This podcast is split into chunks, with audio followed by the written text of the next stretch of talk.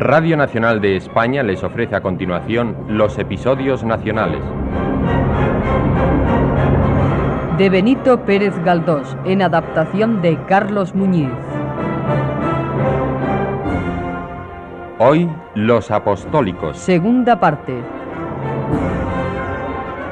Interpretan los personajes más importantes María Silva, Tomás Blanco, Alicia Sainz de la Maza, Rafael Navarro, Alfonso Casal, Alberto Alonso y Mariano Ozores. Narrador José Ángel Juanes. Dirección y realización Domingo Almendros.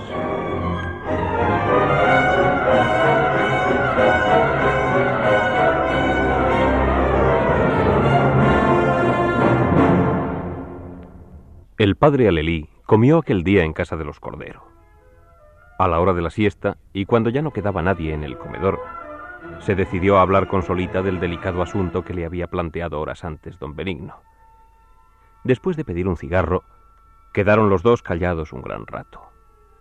Empezó como de costumbre divagando sobre otros temas, pero en realidad bien sabía el clérigo lo que quería decir.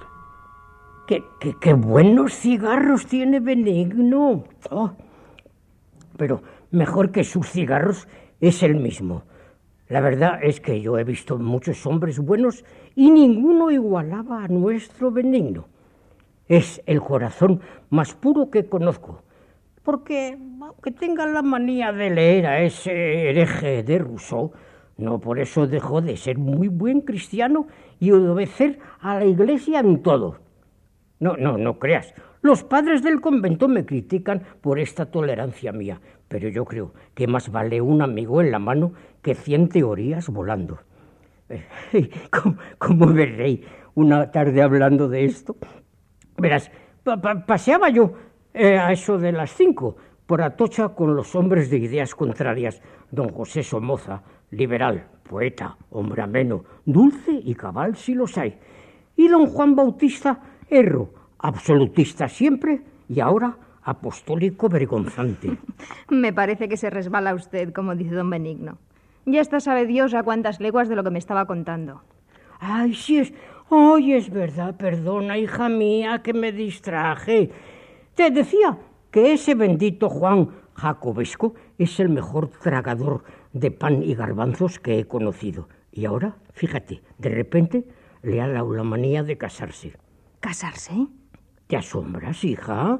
Anda, pues más me asombré yo. No, no, no, no, no, no, no, no, no me asombré, al contrario, me pareció muy natural. Le conviene, por mil razones.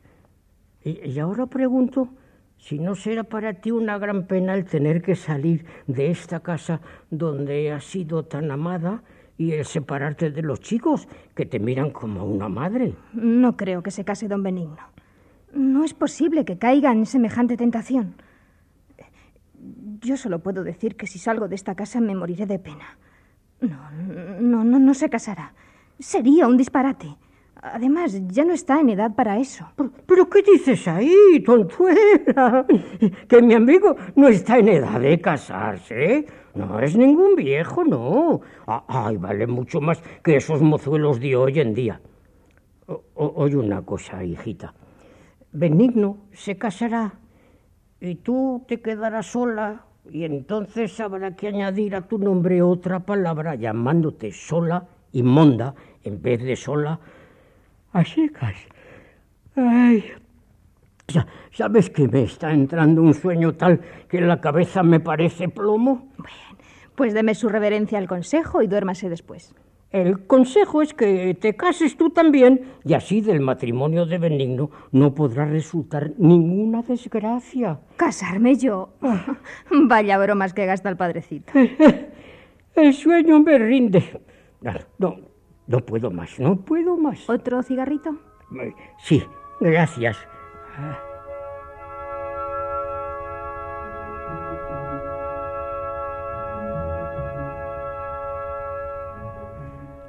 ¿Qué tal le fue, padre? Ah, muy bien, admirablemente bien.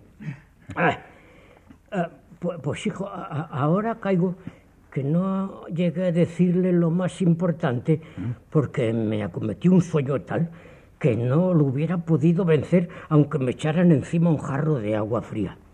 E, eso sí, la dejé preparada, si no me engaño. Y ya había comprendido ella el objeto de mi discurso cuando... Yo, yo, yo, yo no sé, sino que me desperté en la oscuridad de tu comedor a las cinco y media. ¿Y, y qué quieres, hijo? Oye, lo demás puedes decírselo tú, guapo. No, no, no, no, no, se lo diré yo mañana. Anda, quédate con Dios y con la Virgen. Yo, yo me tengo que volver al convento. Bueno, pero, pero no, no me diga que no ha sido capaz de decirle que...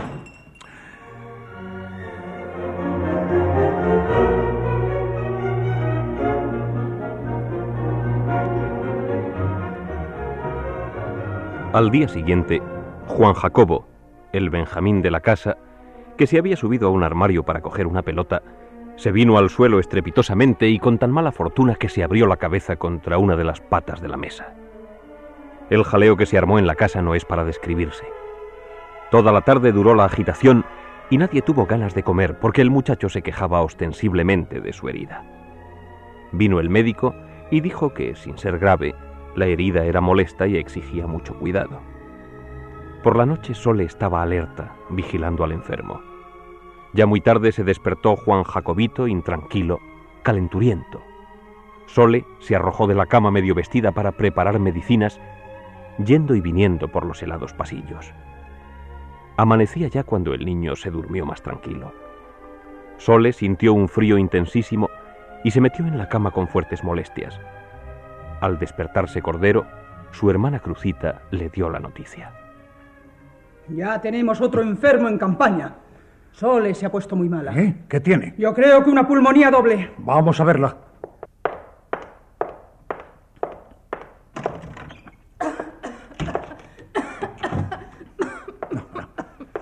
No creo que esto sea nada grave. Veamos el pulso. ¿Eh? Que venga don Pedro Castelló, el médico de su majestad. Que vengan todos los médicos de Madrid. Eh, vamos, Soledad, hija. ¿Cuándo empezó a sentirse mal? ¿Eh? Ayer. Ayer por la tarde. Oh, y no me había dicho nada. Pero qué crueldad consigo misma y con los demás. Oh, ya se ve, no dice nada. Bien merecido le está. Pero habráse visto terquedad semejante. Ay, esta es de las que se morirán sin quejarse. Si me hubiera consultado, yo le habría aconsejado anoche que tomara un buen tazón de flor de malva con unas gotas de aguardiente. Pero ella se lo hace todo y lo sabe todo. ¡Silencio, Otelo! ¡Vete a ver a Mortimer! ¡Pero mis padres, tranquilo!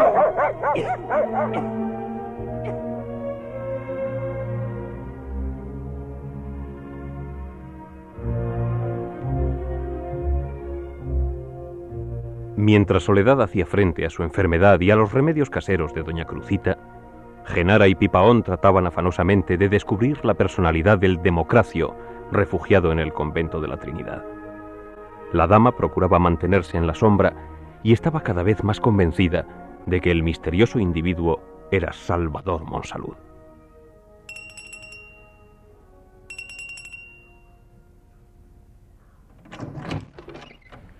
Buenas noches, señor Pipaón. Necesito ver a tu señora. Estará esperándome, sin duda. Tengo orden de hacerle pasar en cuanto llegue. Doña Genera está en el gabinete. Mm, Por aquí.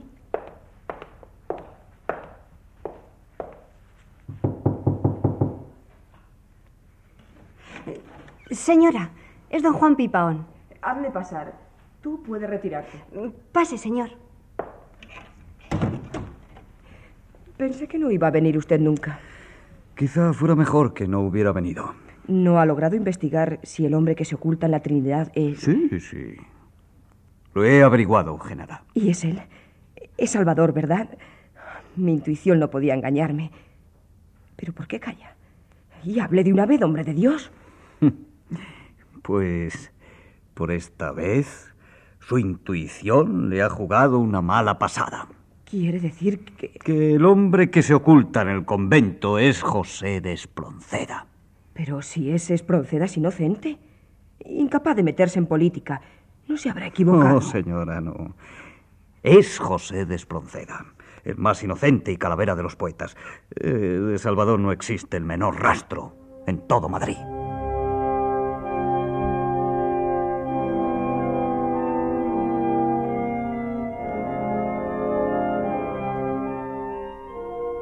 Por entonces, Genara apenas recibía en su casa a media docena de amigos íntimos, pero aquellas numerosas tertulias se acabaron por expreso deseo de la anfitriona, quien decidió frecuentar a su vez las reuniones que daba en su domicilio don Manuel María Cambronero, varón dignísimo de altas prendas y crédito inmenso como abogado. Solía asistir también a la tertulia el joven Olózaga, joven pasante en el bufete de Cambronero. Sin embargo, el joven letrado salustiano Olózaga se mostraba tan distraído desde principios de año que no parecía él mismo. Iba a las reuniones como por compromiso y tal vez por temor de que al echarse de menos su persona se le creyese empeñado en conspiraciones políticas. Súbitamente, Genara dejó de asistir también con puntualidad a las tertulias. La gente comentaba aquellas ausencias con cierta malignidad. Mediaba el mes de marzo de 1831, cuando estas hablillas llegaron a su más alto grado. Un día se encontraron Genara y Pipaón en la antesala de la comisión militar. Precisamente iba a su casa para prevenirla del peligro que corre. ¿Yo? ¿Que yo corro peligro? En efecto. ¿Y por qué? Salgamos de esta caverna, señora, que si en todas partes las paredes oyen, aquí oyen las ropas que vestimos y hasta la sombra que hacemos sobre el suelo. Vámonos. Pero yo... ¿No me puede decir qué ocurre? Yo venía a ver a Maroto. No, no recibe ahora. Salgamos y hablemos.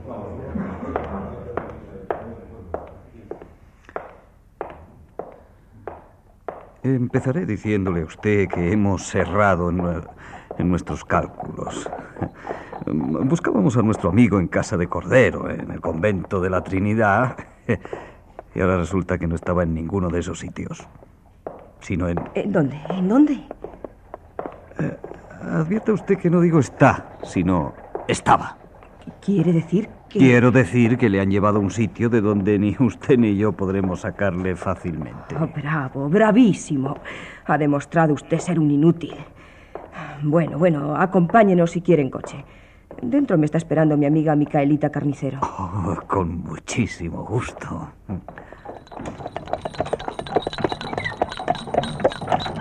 Mm, beso a usted los pies, Micaelita. ¿Y, ¿Y, cómo está el señor don Felicísimo? Mi abuelo está furioso con usted, porque no he ido a verle en tres días.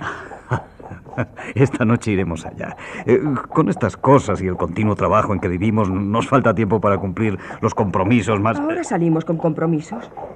Déjese usted de cumplidos y dígame lo que tenía que decirme. Eh, digo que no hay tiempo para satisfacer los puros goces de la amistad, ni aun los del corazón. Si empieza con tonterías, me voy a casa. Vamos, hable de usted de una vez. Sí, paciencia, señora, paciencia. Eh, dígame, eh, ¿cómo le sientan las malas noticias? Por mal que me sienten, peor me sienta la incertidumbre. Hable ya de una vez. ¿Ve usted aquel edificio? Sí, es la cárcel de Villa. Pues ahí está. ¿Allí? ¿Y se puede saber en dónde estaba antes de que le encarcelasen? Donde menos creíamos. En casa de Olózaga. ¿En casa de don Celestino Olózaga? ¿El padre de Salustiano? Exactamente. En la calle de los Preciados. Bromea usted, no puede ser. Veo a Salustiano todos los días y nada me ha dicho. Supongo que esas cosas no se dicen. A mí sí. Hoy me lo dirá. No, no dirá nada. A, a, no ser que se ponga a dialogar con las paredes, claro. ¿Acaso le han encarcelado también? También, también, amiga mía. Oh, ¡Qué atrocidad! Usted me engaña. ¡Eh, cochero! ¡Pare el coche! Quiero entrar en casa de Bringas a preguntarle... Aguarde usted. Señor Bringas, también... ¿También está en la cárcel de Villa? No, no, no. A ese le han puesto en la de corte. Ay, Jesús, qué barbaridad. Ni que hubieran encarcelado a todo Madrid. Tendré que hablar con Calomarde. Oh, sí, sí, sí, sí. Hable usted a su excelencia, sí. Su excelencia desea ardientemente verla. Maldito sean su excelencia y usted. Pero acabe de explicarme las razones por las que han detenido a tanta gente. A eso voy.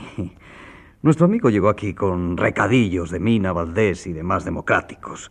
Estuvo oculto en Madrid por algunos días. Luego pasó a Aranjuez y a Quintanar de la Orden para entenderse con ciertos militares que a estas horas están también a la sombra. Cuando volvió a Madrid concertó con Bringas, Olózaga y otros compañeros un plan revolucionario. Nuestro amigo se pinta solo para estas cosas. Y andaba por ahí llamándose don... eh, no sé cuántos Escoriaza. ¿Está seguro de que es él? Seguro, seguro. No. Pero será fácil asegurarse porque el tal Escoriaza está en la cárcel de Villa y en la causa saldrá su verdadero nombre. ¿Y cómo se enteraron del plan? Oh, un hombre dignísimo, un amante de la paz del reino, se enteró de la trama y avisó a su excelencia. Fueron los alguaciles a casa de Olózaga y dieron al pobre don Celestino un susto morrocotudo. Eh, al final se llevaron a Salustiano a la cárcel. Ay, pobre Salustiano. Tan joven, tan guapo, tan listo, tan simpático. Desgraciado él mil veces y desgraciado también ese amigo nuestro que ahora se hace llamar Escoriaza.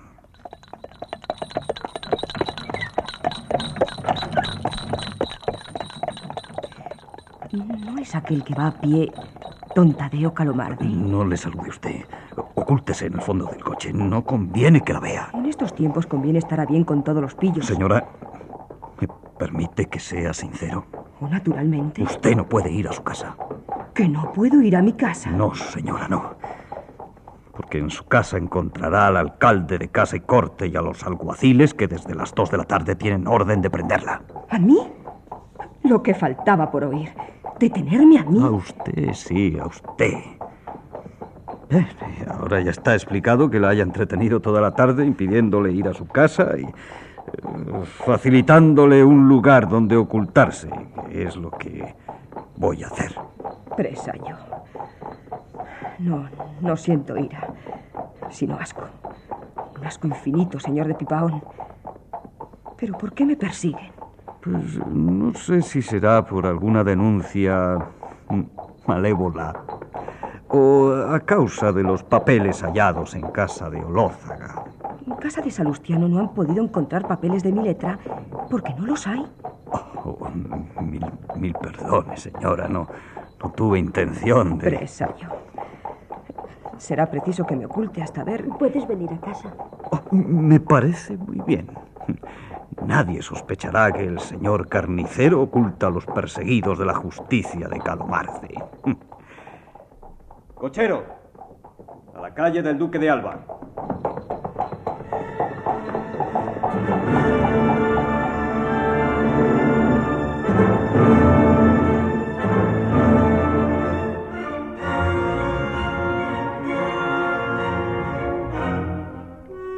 Don Felicísimo Carnicero era de edad muy avanzada, pero inapreciable, porque sus facciones habían tomado desde muy atrás un aspecto entre acartonado y petrificado que le remitía de lleno en los dominios de la paleontología.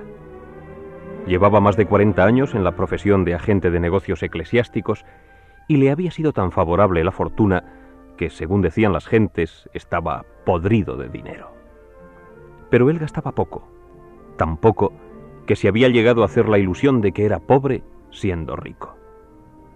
Tenía una hija, Sagrario, solterona y mayor. La otra que tuvo, Leocadia, había muerto dejándole a su nieta Micaelita, que se quedó huérfana de padre y madre a los seis años. Micaelita era, pues, heredera universal del señor don Felicísimo, circunstancia que, a pesar de su escasa belleza, debía hacer de ella un partido apetitoso. Sin embargo, habiendo tenido en sus quince años ciertos devaneos con un muchacho de la vecindad, quedó muy mal parada su honra. El mancebo se fue a las Américas y ya no hubo galán que la pretendiera.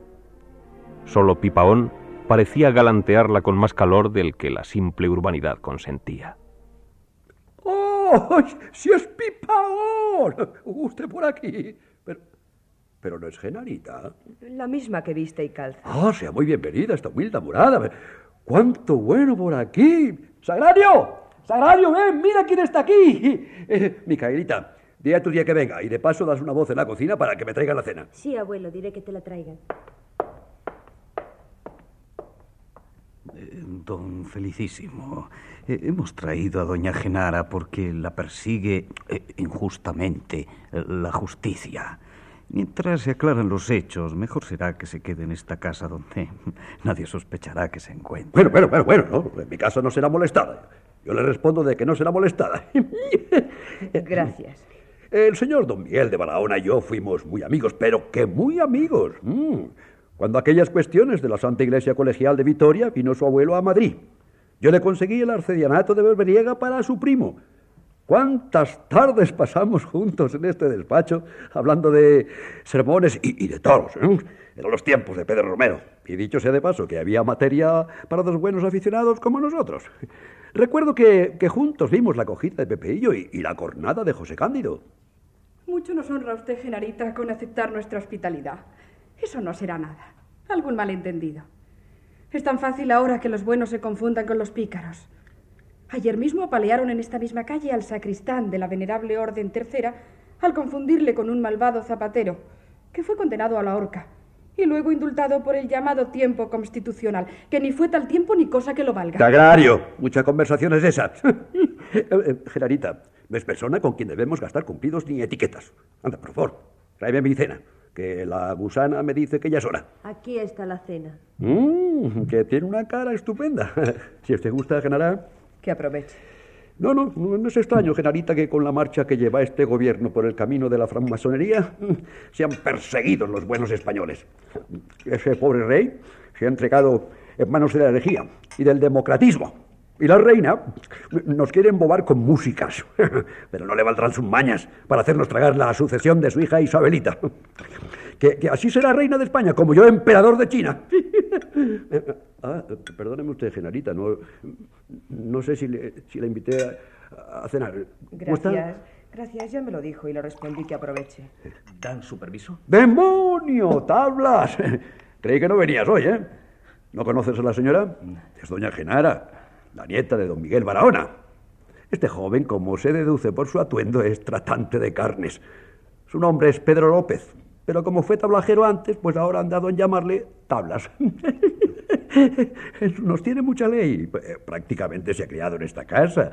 Su madre sirvió con nosotros. Para servirle, señora.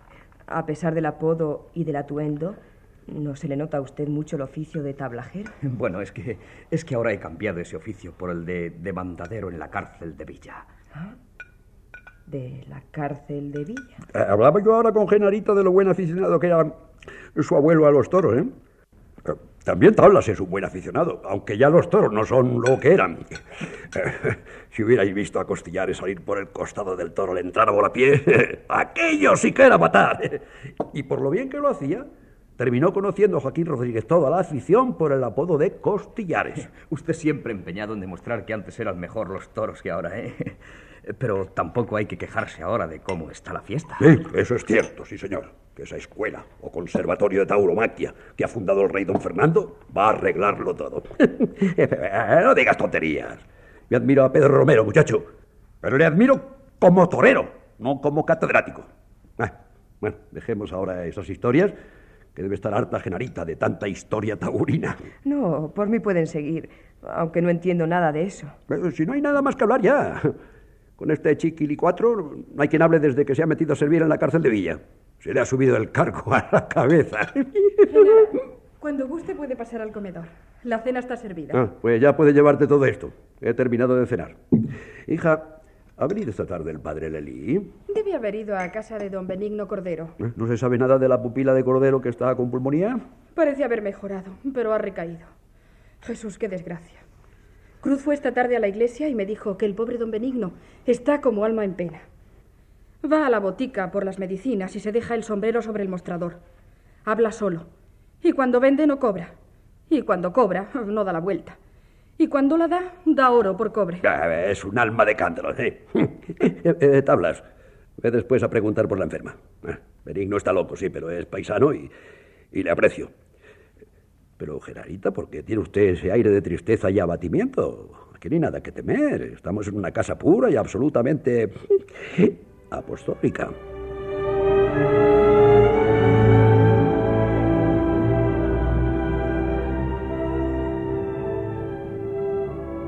Genara no cenó. Había perdido el apetito, y la especial manera de guisar a lo pobre que había en aquella casa no era la más a propósito para despertarlo.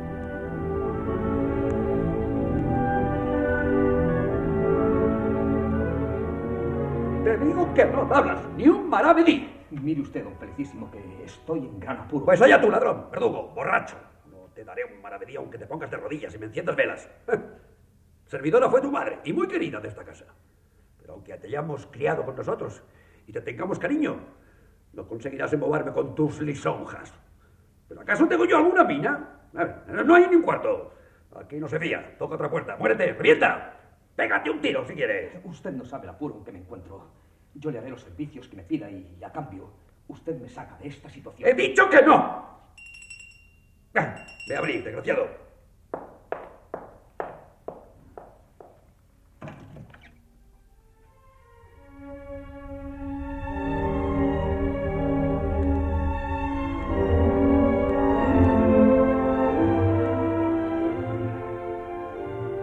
Tablas. ¿Es ese tu nombre? Bueno, me llamo Pedro López, pero así me bautizaron en el matadero. Mm, Sin querer he oído cómo te reñía ese bruto de carnicero y francamente me ha parecido injusto. Un muchacho como tú habrá prestado seguramente muchos servicios a esta familia. Vengo a verles diariamente al anochecer. Me siento con don Felicísimo. Le hablo un poco de la cárcel, de, de becerros si es invierno y de toros si es verano. Después le sirvo la cena y, y por último le acompaño a rezar el rosario. Así todos los días del año. Nada menos. Y ni siquiera te quiere prestar dinero. Pues mira, yo si me sirviera sabría recompensarte. ¿Y cómo podría yo servirla? Muy sencillamente. ¿No eres tú demandadero de la cárcel de Villa?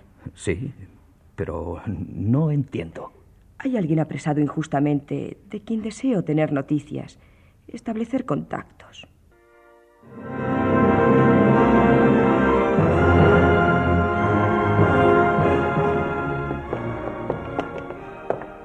Te va, Elías? Señor Conde de Negri, buenas noches. Buenas noches, señor Don Rafael Maroto. Usted siempre tan fuerte, don Felicísimo. Ah, defendiéndonos nada más. ¿Un cigarrito? Maldito pedernal. Ah, gracias a Dios que tenemos fuego. Con estos tubos de vidrio que han inventado ahora para encerrar las luces, no se puede encender el cigarro en las lámparas. Eh, Bueno, ¿qué, qué noticias hay? No hay que contar con Zumalacárregui. Todo sea por Dios. ¿Me la ha escrito? Sí. Pues a mi carta no se dignó contestar. Sigue en el cerrol. Eso parece. Pues nos pasaremos sin él, señores. La causa revienta de partidarios. Eh, quiero decir que los tiene de sobra en todas las clases de la sociedad. Ya sabemos que la causa que defendemos es legalmente una batalla ganada. Habiendo sucesor varón, no puede suceder una hembra. Moralmente también es cosa fuera de duda. El clero en masa apoya al partido de la religión, y con el clero están asimismo la mayoría del reino y la aristocracia. ¿Y el ejército? Eso está por ver. Desde la guerra de la independencia, el ejército, lo mismo que la marina, están carcomidos por la masonería. La revolución del 23 fue obra de los masones militares. Las intenciones de estos años también son cosa suya. Y en estos momentos se está formando una sociedad, la Confederación Isabelina, en la que andan muchos pajarracos de alto vuelo. Necesitamos asegurar y comprometer aquellas cabezas militares más potentes. ¿Y los voluntarios realistas? Son buenos auxiliares, pero nada más. Tenme generales aguerridos, jefes de valor y prestigio, y el día en que don Fernando acabe, don Carlos será rey por encima de todas las cosas. Eh, todo vendrá cuando el caso llegue. Cuando se cuenta como ahora con el santo clero en masa, lo demás vendrá por sus pasos contados. Espadas, espadas. Y con espadas no solo no estarán de más las correas o rosarios, sino que servirán de mucho. Y yo me atrevo a proponer que todas las conquistas se pospongan a la conquista del vecino.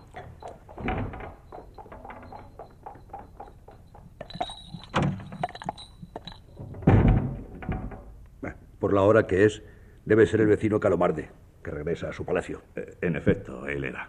A, a propósito de mi vecino Calomarde, quiero decirles que la conversación que tuvimos él y yo hace dos días me dio que pensar que don Tadeo tardará en ser apostólico lo que tarde su majestad en tener el ataque de gota que corresponde al otoño próximo. Y si no, le barrerán.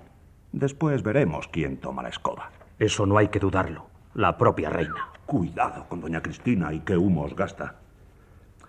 Aquí, entre amigos, puede revelarse un secreto. Di ayer un bromazo a nuestro soberano provisional que va a dar mucho que reír en la corte. En una imprenta que no necesito nombrar, se están imprimiendo unos versos de no sé qué poeta en elogio de su majestad la reina Cristina. En la mitad de la composición se habla de la angélica Isabel y de la inmortal Cristina. Pues yo... ¿Qué? Pues yo, como tengo relaciones en todas partes, me introduje en la imprenta y di ocho duros al corrector de pruebas para que quitara bonitamente la T de la palabra inmortal. La inmoral Cristina. Espadas. Espadas son lo que hace falta. Y no bromas de esa especie. Toda cooperación debe aceptarse, aunque sea la de una simple rata de imprenta. Voy a contarles la conversación que tuve ayer con el señor Abarca, obispo de León, el hombre de confianza de su majestad. Pero, don Felicísimo, eh, esa luz no va bien. empiece usted. No sé si es que tiene poco aceite esta lámpara o es la llave. Pues el señor Abarca me pidió informes de lo que se pensaba y decía en el cuarto del infante. Pe- pero esa luz. Eh, No es nada. Siga usted, ya arderá. Le expuse la situación del país, anhelante de verse gobernado por un príncipe real y verdaderamente absoluto, que no transija con masones ni admita principios revolucionarios. Pero, pero esa luz, señor don Felicísimo. Eh, Vaya, verdaderamente no sé, no sé qué tiene. Eh, Siga usted. Abarca opina como yo que por el camino que va el rey marchamos francamente, y él, el primero, por la senda de la revolución.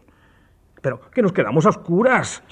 Bueno, me dijo también que ahora se va a emprender una campaña de exterminio contra los liberales.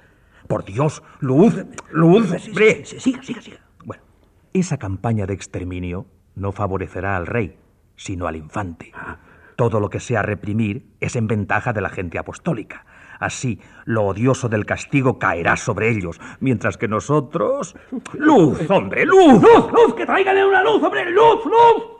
Si con la horca y los fusilamientos limpian el reino de esas alimañas, nos vendrá de perilla.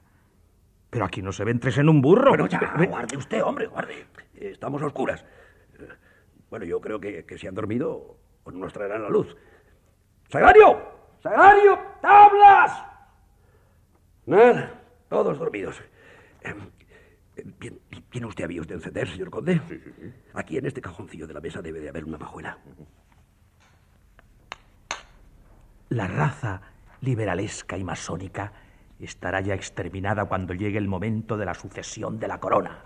Admirables señores. Diablos de Pedernal. De modo que en vez de apartarles de ese camino, debemos pedirles que sigan por él. Sí, sí, que limpien, que despojen. Pues ahora les contaré yo la conversación que tuve con su Alteza la Infanta Doña Francisca. Y yo referiré lo que me dijo ayer Fray Cirilo de Alameda y Brea.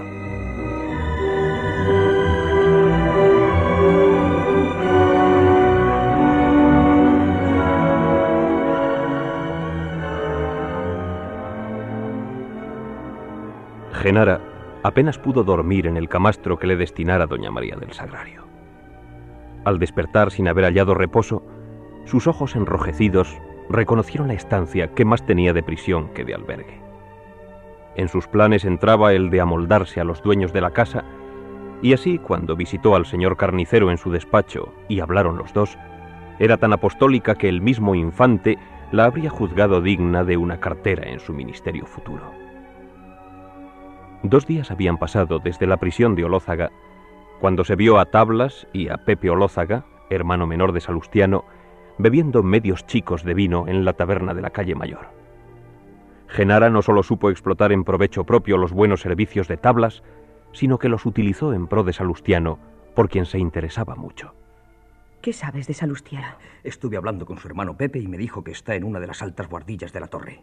Se habían puesto ya en contacto valiéndose de una fiambrera de doble fondo y el palo del molinillo de la chocolatera. ¿Y Bringas? Me he enterado por otros presos que ambos saben que van a ser ahorcados. Ya me dijo Pepe que estaban los dos en la cárcel por cosas de mujeres. ¿Y qué piensan hacer? Solo piensan en alargar los procedimientos para ir ganando tiempo. Han convenido que Bringas se finja mudo y Olózaga loco.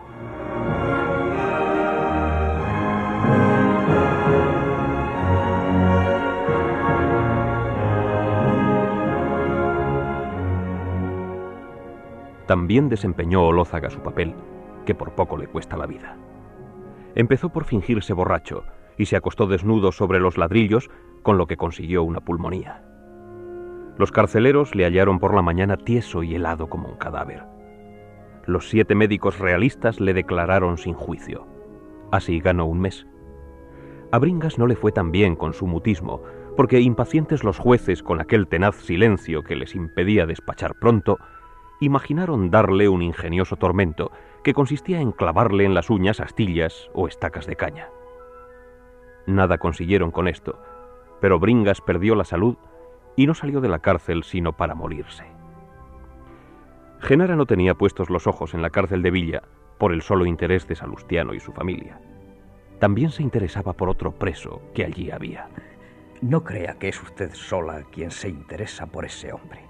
Ah, ¿no? No, hay otras muchas mujeres en la corte que, al parecer, le agasajan y atienden. Bueno, bueno, pero ¿ha averiguado ya su nombre? Figura en los registros con dos o tres nombres, pero no ha podido averiguarse cuál es el suyo verdadero.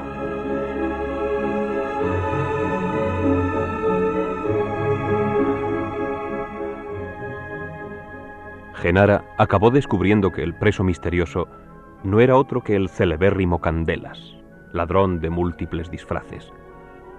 Corrida y enojada, la señora descargó su cólera contra Pipaón, que se había equivocado una vez más en sus vagas sospechas.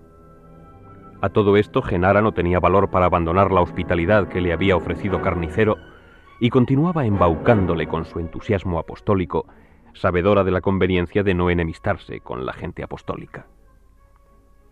Al anochecer de cierto día de mayo, Genara vio salir al padre Alelí del cuarto de carnicero y poco después de la casa. Grande, estupenda bomba, señora. ¿Se sabe algo de esa joven? Ya pasó a mejor o peor vida, que eso Dios vos ora. Pero ha muerto. Ya le han dado su merecido. Reconozco que es algo atroz, pero no están los tiempos para blanduras. Yo pregunto por la pupila de nuestro amigo Cordero. Acabáramos. Yo me refiero a esa señora que han ahorcado en Granada. Eh, ¿Cómo la llamaban, tablillas? Mariana Pineda. Por bordar banderitas para los liberales. Está bien empleado. El cabello se me pone de punta. Al ver las iniquidades que se cometen. Bordar una bandera. Servir de estafeta a los liberales. eh. Y sabe Dios las demás picardías que los señores jueces habrán querido dejar ocultas por miramientos al sexo femenino. Y por esa razón ha sido ahorcada. ¿Le parece poco? Y lo sería otra vez. Si resucitara. Como el gobierno afloje la mano, la revolución lo arrastrará todo. Esa doña Mariana era, según he oído, joven. Hermosa, discreta. Ay, Dios sabrá por qué ha criado tantos monstruos. ¿Se refiere a esa traidora granadina? No, no, señor, me refiero a los leones, las serpientes, los lobos y los señores de las comisiones militares. Esas tenemos. Mire usted que se puede decir al que a mí me trasquiló, las tijeras le quedaron en la mano. Bueno, yo, yo no soy tampoco de piedra, yo me duelo de, de que se ahorque a una mujer. Pero eso no es cierto que bordó la bandera. ¿Mm? Está demostrado que sí. Ve usted, aquí tengo la carta del señor Santella. Racionero medio y tiple de la Catedral de Granada. Me dice que cuando la delincuente subió al patíbulo, los voluntarios realistas que formaban el cuadro se echaron a llorar. Un Padre Nuestro, tablas. Recémosle un Padre Nuestro a esa pobre señora. Padre nuestro que estás en los cielos, santificado sea tu nombre. ¿Se sabe algo de la pupila de Cordero? Esa está fuera de peligro. Hierba mala nunca muere. Padre nuestro que estás en los cielos, santificado sea tu nombre.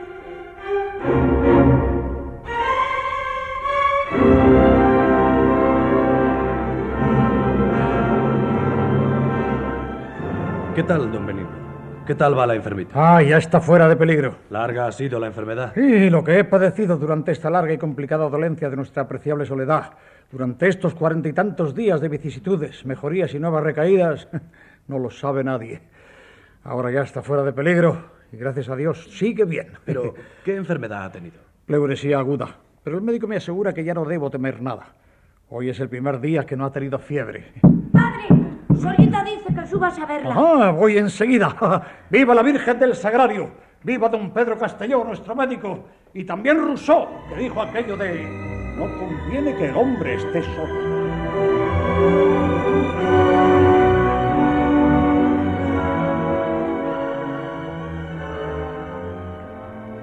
Aquí está la Guardia Real Granadera. ¿Cómo se ha estirado este pequeño? Y qué gordo está. Bendito sea Dios que me ha dejado vivir para que os siga viendo y queriendo a todos. Un ángel que ha venido todas las noches a preguntar por mí y a ver si se me ofrecía algo, me dio anoche estos terrones de azúcar para todos para que os los diera si habíais sido buenos. Pero claro, yo no sé qué tal se han portado. Pues muy mal, muy mal. No merecían sino azúcar de acebuche y miel de fresno. Bueno, lo pasado, pasado. Ahora se portarán bien. ¿No es cierto? Claro que sí, Soledad. Papá, ¿podemos salir a la calle? Queremos comprar una cosa. Ah, seguro que serán porquerías de esas que ensucian el estómago. Vamos, vamos, marchaos, dejad en paz a la enferma. Dale, dale.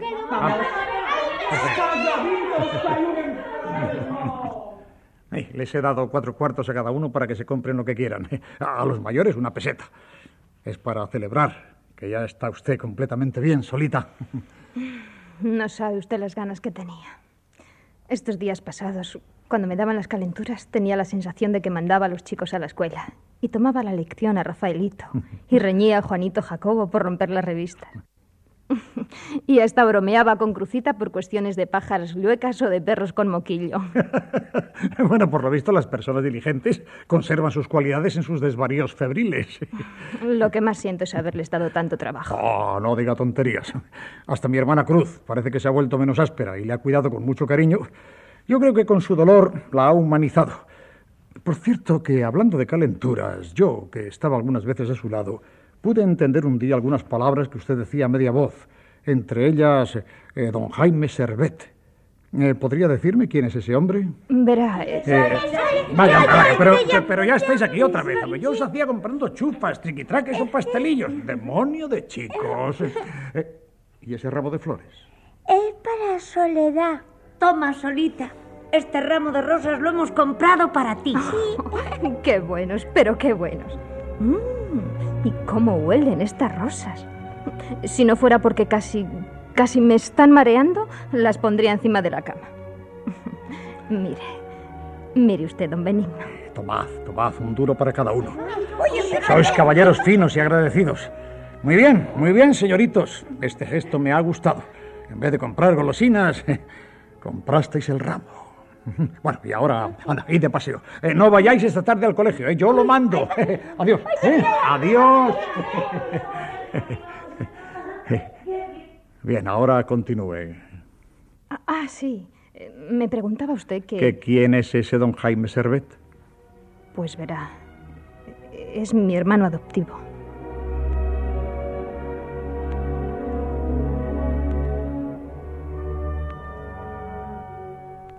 Solita satisfizo cumplidamente la curiosidad de su amigo. Habiendo ordenado los médicos que la enferma fuera a convalecer en el campo, empezó don Benigno a preparar el viaje a los cigarrales de Toledo, donde poseía extensas tierras y una casa de labranza. Solita, ya verá cómo le va a encantar la vida del campo. A mí me apasiona esa vida sencilla entre frutales, aves y animales domésticos. Parece que allí todo es más verdad. Eh, desgraciadamente no puedo abandonar mi comercio en esta época del año. Tendré que quedarme en la tienda, por lo menos hasta que pase el Corpus, fiesta de gran despacho de encajes para iglesia y modistería.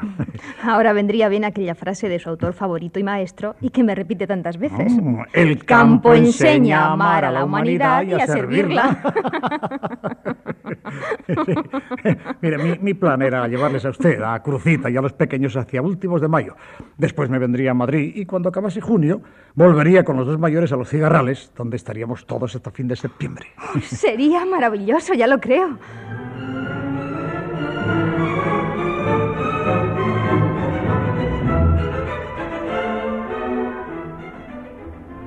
Los cigarrales.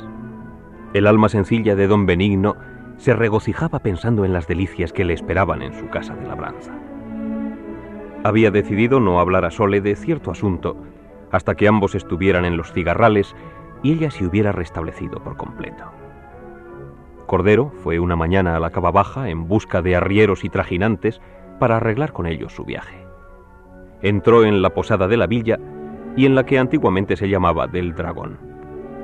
Allí encontró a un mayoral conocido y después de concertar ambos las condiciones del viaje, siguieron en caluroso diálogo sobre el mismo asunto. Ya se marchaba cuando al pasar por el corredor alto... ¿Vive aquí don Jaime Servet? No ha llegado todavía.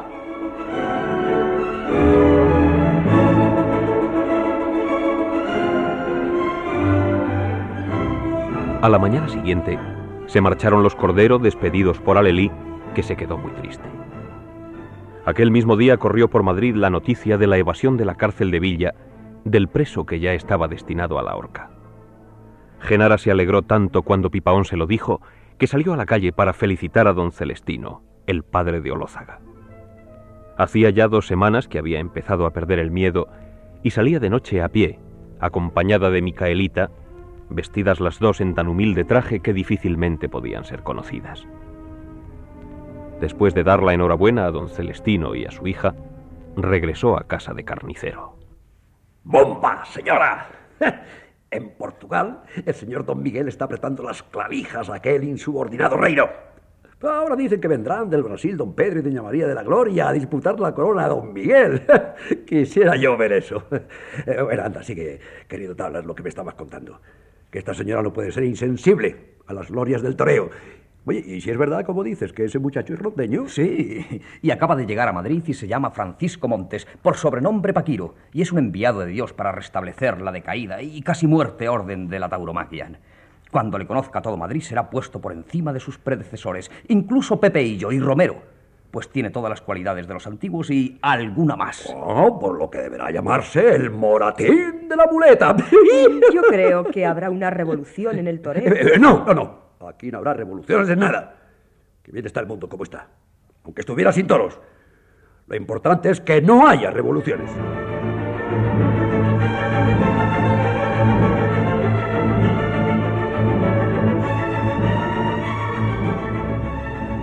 Dio Genara su asentimiento, y mientras el anciano tomaba sus últimos bocados, se entretuvo en observar la habitación, pues nunca se cansaba de mirarla ni de reconocer la extraordinaria concordancia que había entre ella y su dueño.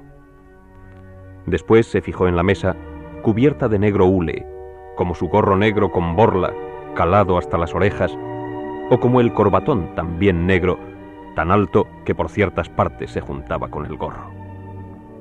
Encima de la mesa, un Cristo pequeño atado a la columna, con la espalda en pura llaga y la soga al cuello, obra de un realismo espantoso y aterrador que se atribuía al célebre zarcillo. Debajo, una carta en cuyo sobrescrito se leía al señor don Jaime Servet, Posada del Dragón.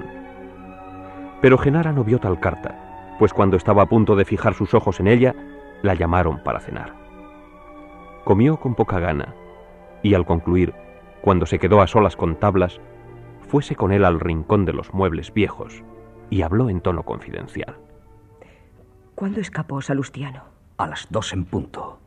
El señorito don José, su hermano, y el señor don Celestino, su padre y yo habíamos convenido en que a las dos era la hora mejor. Yo di al carcelero las onzas que me pidió don Celestino, pero el carcelero pidió más y, y se le dio lo que quería. Al preso le llevé las mangas con galones de teniente coronel y, y la gorra de cuartel. ¿Y el carcelero? El carcelero y yo habíamos convenido en correr el cerrojo sin echarle el gancho, y don Salustiano tenía ya una cuerda para descorrerlo desde dentro. Todos habían recibido sus pases de dinero para que se atontaran, pero, pero yo no tenía confianza. Yo estaba con el alma en un vilo, eh, esperando a ver qué tal se portaba la cuadrilla. Un momento. Voy a abrir la puerta.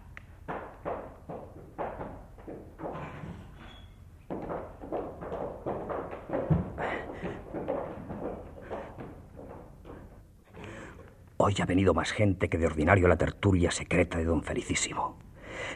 Pues decía que por fin apareció el preso en la casa de, de guardia de la cárcel, donde había algunos que no estaban conformes con la fuga y, y quisieron impedírsela. ¿Qué hizo entonces Salustiano? Venía con la capa terciada, enseñando la manga derecha y los galones de oro.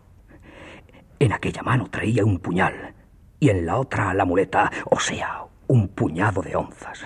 ¡Qué momento! Don Salustiano arrojó al suelo las onzas y, y al ver el puñal en el aire, se quedaron todos parados sin, sin saber qué atender, si al oro o al hierro, al trapo o al estoque. Pero la mayor parte se fueron al capote y, y anduvieron un rato a cuatro pies. Otros quisieron cortar el terreno, pero ya el preso tenía la llave en la cerradura para abrir la puerta. ¿Qué llave? Una llave que se había hecho días antes con moldes de cera que yo saqué. Ahí está. ¿Quién? El de ahí enfrente. ¿Pero quién es el de ahí enfrente? El culebrón con pintas. Viene muy embozado con su capa. Y le acompaña un cura. ¿Pero quién? El que se casó con la jorobada, el degollador de España. Calomarde, señora. Calomarde. Bien, bien, siga usted. Puso la llave en la cerradura, pero en esto, el bribón de Poela, que es el que había tomado más onzas, se fue a él con muchos pies y le tiró a matar con un puñal. Felizmente no le hirió, pero el preso llevaba sobre el pecho la tapa de un misal. Yo apagué la luz, recogí la llave, se la di y abrió él, a fondo, sin vacilar. En un mete y saca quedó hecho todo. ¿Dónde está ahora? Lo que pasó en la calle no lo sé, pero según entiendo, ya está en corral seguro. En la cárcel hubo luego porrazos, caídas, puños y varas. Yo saqué este rasguño que usted ve.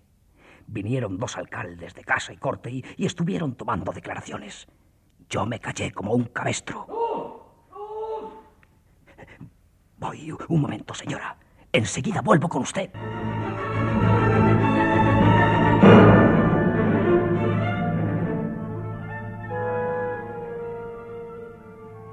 Cuando entraba usted la lámpara, vi por la puerta entornada las sombras que se movían en aquel antro blanquecino. También estaba don Juan Bautista Erro. Sí, y el señor obispo de León. Es el que mete más ruido y el que, cuando yo entré, decía... Para nada hace falta la luz. Tiene razón. Para nada les hace falta. Y si no, que se lo pregunten a los topos.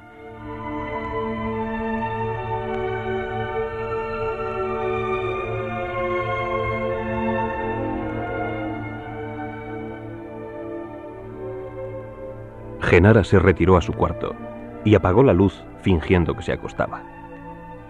Cuando los apostólicos salieron y se fue Pipaón y se encerró en su dormitorio don Felicísimo, la dama salió envuelta en manto negro, indicándole a tablas que iba a salir de la casa secretamente. Al día siguiente, muy temprano, cuando se levantaron los de la casa, Genara ya estaba de vuelta, pero salió muy tarde de su habitación porque había pasado, según dijo, muy mala noche. Cuando fue a saludar a Carnicero, éste le dijo: ¡Qué mala noticia tenemos hoy! Ese bribón de Olózaga que se escapó de la cárcel de Villa no aparece. Se ha revuelto todo Madrid. Si la policía supiera cumplir con su deber. Eh, Por cierto, señora mía, que anoche uno de los amigos que me honran viniendo a mi tertulia me habló de usted. Bueno, tranquilícese, que ni las moscas saben que está en mi casa. ¿Y se puede saber por qué motivo me tomó en boca ese amigo de usted? Ese amigo sostiene que usted debe saber dónde se ocultó Lózaga. ¿Yo? Su amigo es tonto rematado. Qué sandeces se permiten algunas personas. ¡Tablas! ¡Tablas! Pero hombre, que nunca has de estar aquí cuando haces falta. Toma, ve, corre. Lleva esta carta a la posada del dragón. Al señor don Jaime Servet. Voy enseguida. Pues sí, sí, señora mía. Eso me decía mi amigo. Y me lo repitió tres veces. Ella debe saberlo. Ella debe saberlo. Y ella debe saberlo. ¿Y que le apearon de esto? Su amigo debe ser un gran farsante y un perverso calumniador. Porque esto envuelve una calumnia, señor carnicero.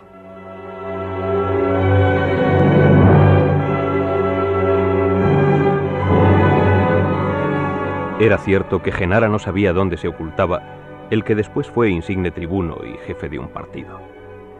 Siendo ella una de las personas que más ayudaron en el oscuro complot de la evasión, no fue partícipe del secreto del escondite. No sabía, pues, que un patriota generoso llamado Baráibar, que tenía una sombrerería en la Puerta del Sol, le había dado un asilo seguro. Por las noches, contra la opinión de su amigo, que temblaba con las temeridades de Olózaga, este se disfrazaba hábilmente y se salía del sótano y de la casa, no precisamente para pasearse por Madrid, sino para correr a misteriosas citas en que no tenía participación la política.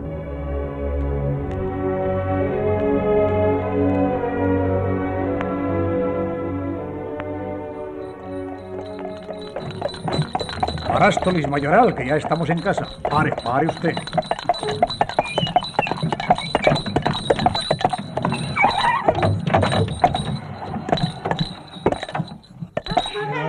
Este coche es una fábrica de chichones. Gracias a Dios que hemos llegado. Vea, vea usted, Sole, cómo están esos almendros. ¿Quién diría que esos olivos no tienen más que 10 años? Aquellos otros que aún son estacas, los planté yo por mi mano hace tres años. Ande, mire, mire usted a la derecha. Aquello es lo del tío Rezaquedito. Tierras que vendrán a ser mías el año que viene. Esto es muy agradable. Eh, Pero vamos, vamos dentro de la casa. Oh,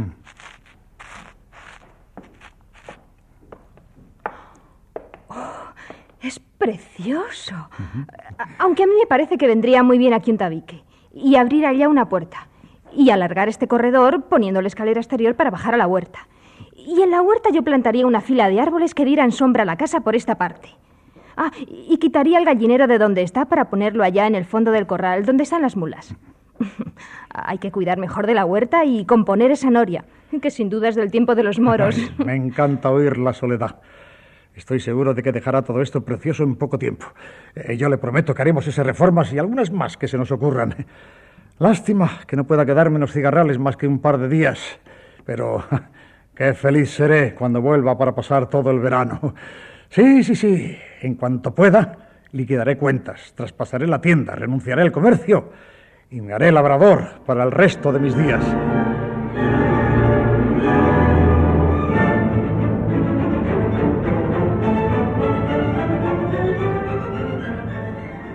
Don Benigno regresó a Madrid sin novedad, dejando buenos y contentos a los que se quedaron en los cigarrales. Vendió muchos encajes en la temporada del Corpus y allá por los últimos días de junio, el comerciante hizo entrega de la tienda a un amigo de confianza, disponiéndose a partir para Toledo con sus dos hijos mayores, Primitivo y Segundo, que ya estaban de vacaciones. El padre Alelí se disponía a acompañarle a los cigarrales. Lo único que faltaba para hacer completamente feliz a nuestro personaje era resolver cierto problema del corazón. Una de las dificultades más graves, la del planteamiento, pudo vencerla escribiéndole a Soledad una larga carta cuando ella se hallaba en los cigarrales y él en Madrid. La carta era tan fina, tan discreta y comedida, que merece un análisis más detenido.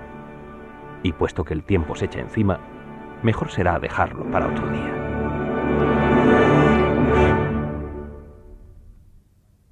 Radio Nacional de España acaba de ofrecerles la segunda parte de Los Apostólicos, de los episodios nacionales de Benito Pérez Galdós, en adaptación de Carlos Muñiz. Han sido sus intérpretes María Silva en Genara, Tomás Blanco Cordero, Alicia Sainz de la Maza Soledad, Rafael Navarro Don Felicísimo, Alfonso Casal Pipaón, Alberto Alonso Tablas y Mariano Ozores Padre Alerí.